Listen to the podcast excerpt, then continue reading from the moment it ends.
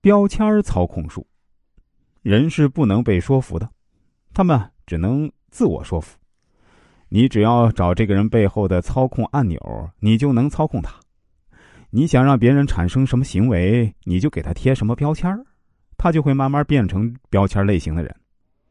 在一个教堂，所有祈祷的人都走了，只剩一个小女孩。神父问她：“你爸爸妈妈呢？”小女孩眼泪流出来，说自己父母出车祸死了。神父停顿了一下，接着说：“看来你是神的孩子。”后来，这个小女孩成了一个知名的作家。她在书里写：“是这个神父的一句话改变了她的一生。”这就是贴标签的力量。比如，你特别希望你老婆能每天做好吃的菜，那你就要每天说她是厨神。她每次做完菜，无论好吃不好吃，你都要拼命夸，还要拍照、拍视频，跟亲戚朋友发这些视频，然后说自己老婆是厨神。你越说，她越得意。接下来，你就等着享口福吧。那老板要懂得给员工贴标签，在公司多打造几个模范标本。好人好事之星，业绩能手之星，服务满意之星等等，然后把这些标杆的照片上墙。接下来你就看啊，墙上的这些人干起活来都会疯掉。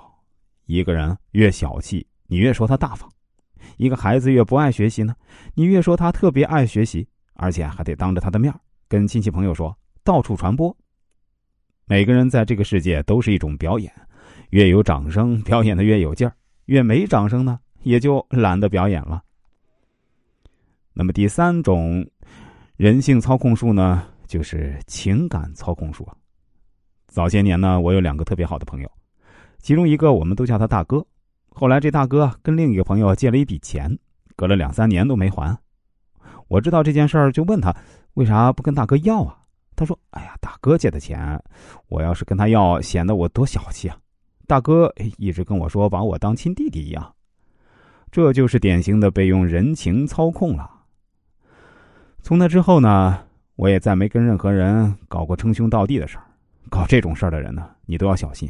只要讲了情，基本就没法讲钱了。那刘邦、刘备、宋江都是玩情感操控的高手啊。如何使用情感操控术呢？这里面很简单，就两条，但能做到非常难。第一，真的跟对方谈感情。但不要真用感情，这句话呀，你得仔细品啊。真的跟对方谈感情，但不要用真感情。不用真感情就是操控对方，而用了真感情就是被操控了。呃，第二条呢，就是只能跟给自己带来利益的人谈感情，一旦利益停止呢，感情立刻结束。做不到这两点的话呢，就不要去玩情感操控术。否则，自己就会变成被操控的人。